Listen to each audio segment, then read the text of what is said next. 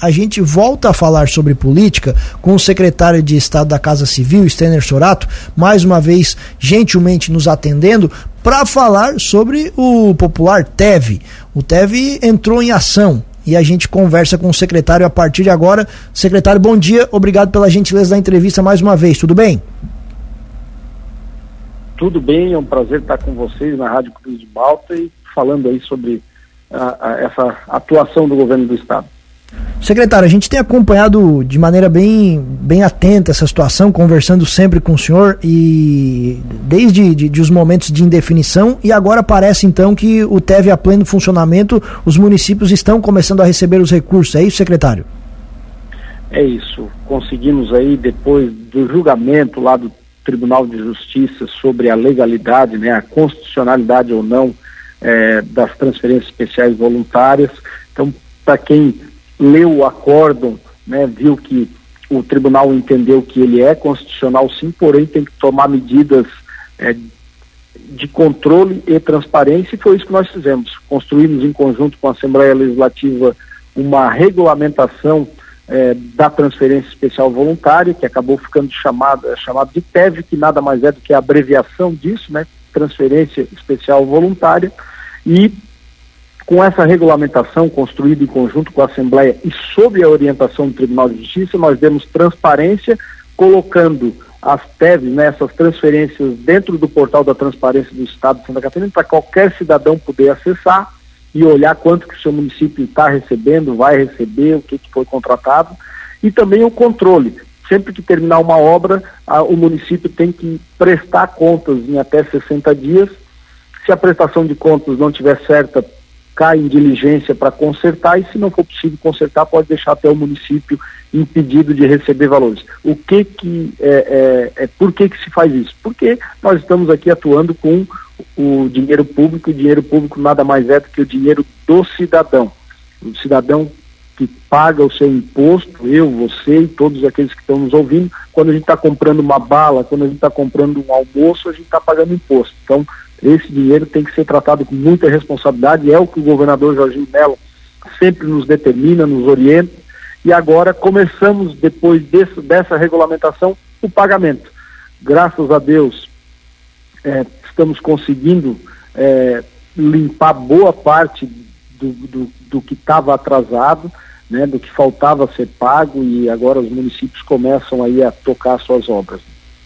Segundo os números do governo do estado, secretário, foram quase 56 milhões já repassados para 38 municípios, foram 63 TEVs entre os dias 18 e 30 de agosto. Em volume de recursos, qual é o total que vocês ainda precisam repassar para as prefeituras e qual é o calendário, qual é o cronograma que vocês pretendem fazer isso?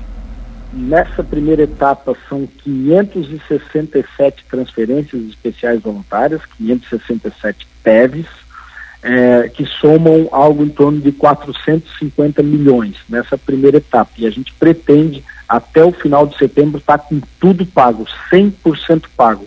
O que está acontecendo? A gente está encontrando algumas dificuldades porque alguns municípios estão é, com problema de certidão negativa.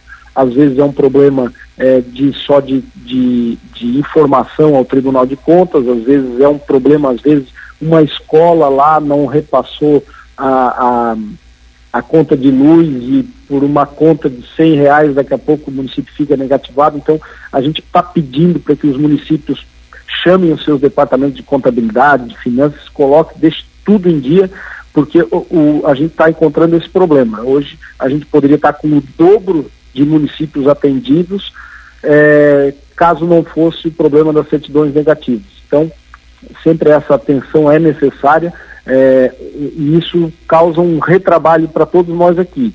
É, quero preciso fazer um elogio aos servidores da Casa Civil e da, da Secretaria da Fazenda que estão trabalhando até no sábado e, e, sempre que bate na trave lá porque o município está sem a certidão negativa, é um retrabalho que tem que fazer depois. Né? E com relação aos convênios, secretário, eles também vão ser pagos? Como é que vai ficar?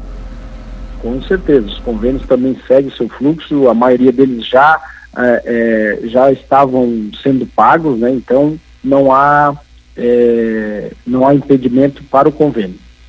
Porque os convênios são até um volume maior de recursos. Como é que como que fica o cronograma para os convênios? Não, os convênios já, como eu disse, já, já vêm sendo pagos, né? E, e eles seguiram o seu fluxo. Todos aqueles que o governador liberou nas reuniões com os, os prefeitos nas associações dos municípios, esses não precisaram essa regulamentação de lei e eles já vêm sendo pagos. O, com convênios tem um valor aí de aproximadamente 1 bilhão e 200 que eles vêm sendo pagos.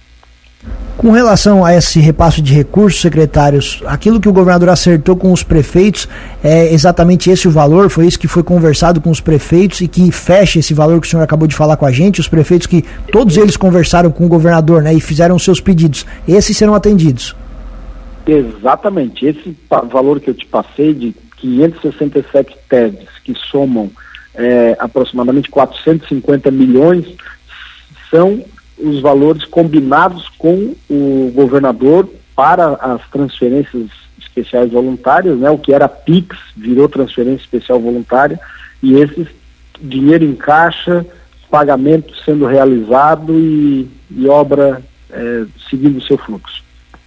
Perfeito. Eu não, é claro que eu não sei se o senhor vai lembrar de cabeça, secretário, mas um, até inclusive motivada pelo, pela última entrevista que o senhor deu aqui para a gente na Cruz de Malta FM, logo depois nós conversamos com o prefeito de Pedras Grandes e o repasse não tinha sido feito, ele se mostrou incomodado com essa situação, lá o convênio daquela estrada que está sendo feito. O senhor lembra se para lá já foi liberado esses recursos para a cidade de Pedras Grandes? Já já foi duas tentativas, o município estava sem negativa, por incrível que pareça, é, foi exatamente essa situação que eu lhe coloquei. Era uma conta de luz de uma escola de interior lá de Pedras Grandes, uma conta de luz pequenininha que acabou negativando o município e o Estado não conseguiu fazer. É, o, o município estava uh, atuando para fazer a liberação para que o Estado possa pagar, são 2 milhões 400 e poucos mil reais para finalizar o primeiro trecho da rodovia dos imigrantes. Perfeito, exatamente isso, secretário. Mudando um pouco de assunto, mais uma bronca para o governo é, resolver, secretário. As universidades privadas entraram na justiça contra a universidade gratuita. Vocês já chegaram a conversar sobre isso? Com certeza. É, essa era uma, uma possibilidade que se ventilava. Infelizmente, né, as universidades é, privadas estão pensando somente nelas e não estão pensando no cidadão catarinense, no aluno que deseja é, fazer a universidade dos seus sonhos. É importante lembrar que pelo programa que existia anteriormente, o Uniedu, eles tinham 10% da parcela dos recursos e as universidades comunitárias 90%. O governador Jorginho Melo alterou isso, deu para eles 25% e deixando 75% para as universidades comunitárias. Mesmo assim, eles estão insatisfeitos. Então, será que nós temos que voltar ao modelo anterior e eles cair de 25 para 10? Né? Essa é a pergunta que eu deixo no, no ar aí. Isso de alguma forma atrapalha o, a implantação do projeto, secretário? O projeto segue seu fluxo, nós vamos atuar junto ao Poder Judiciário para que essa liminar não seja, é, não tenha sucesso e, e, a gente possa implantar na, na, no seu cronograma o Universidade Gratuita. Estamos conversando com o secretário de Estado da Casa Civil, Stanley Sorato. Secretário, para a gente encerrar, foi ventilada a possibilidade de o senhor deixar a Casa Civil. Isso foi apenas uma especulação? Qual é a situação desse momento?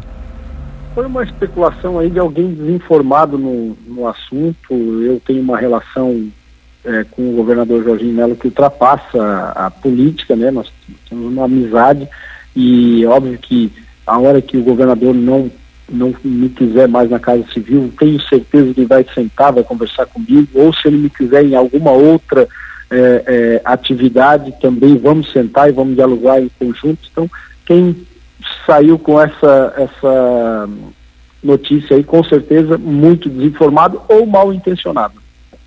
Ano que vem o senhor deixa a secretaria para disputar a prefeitura?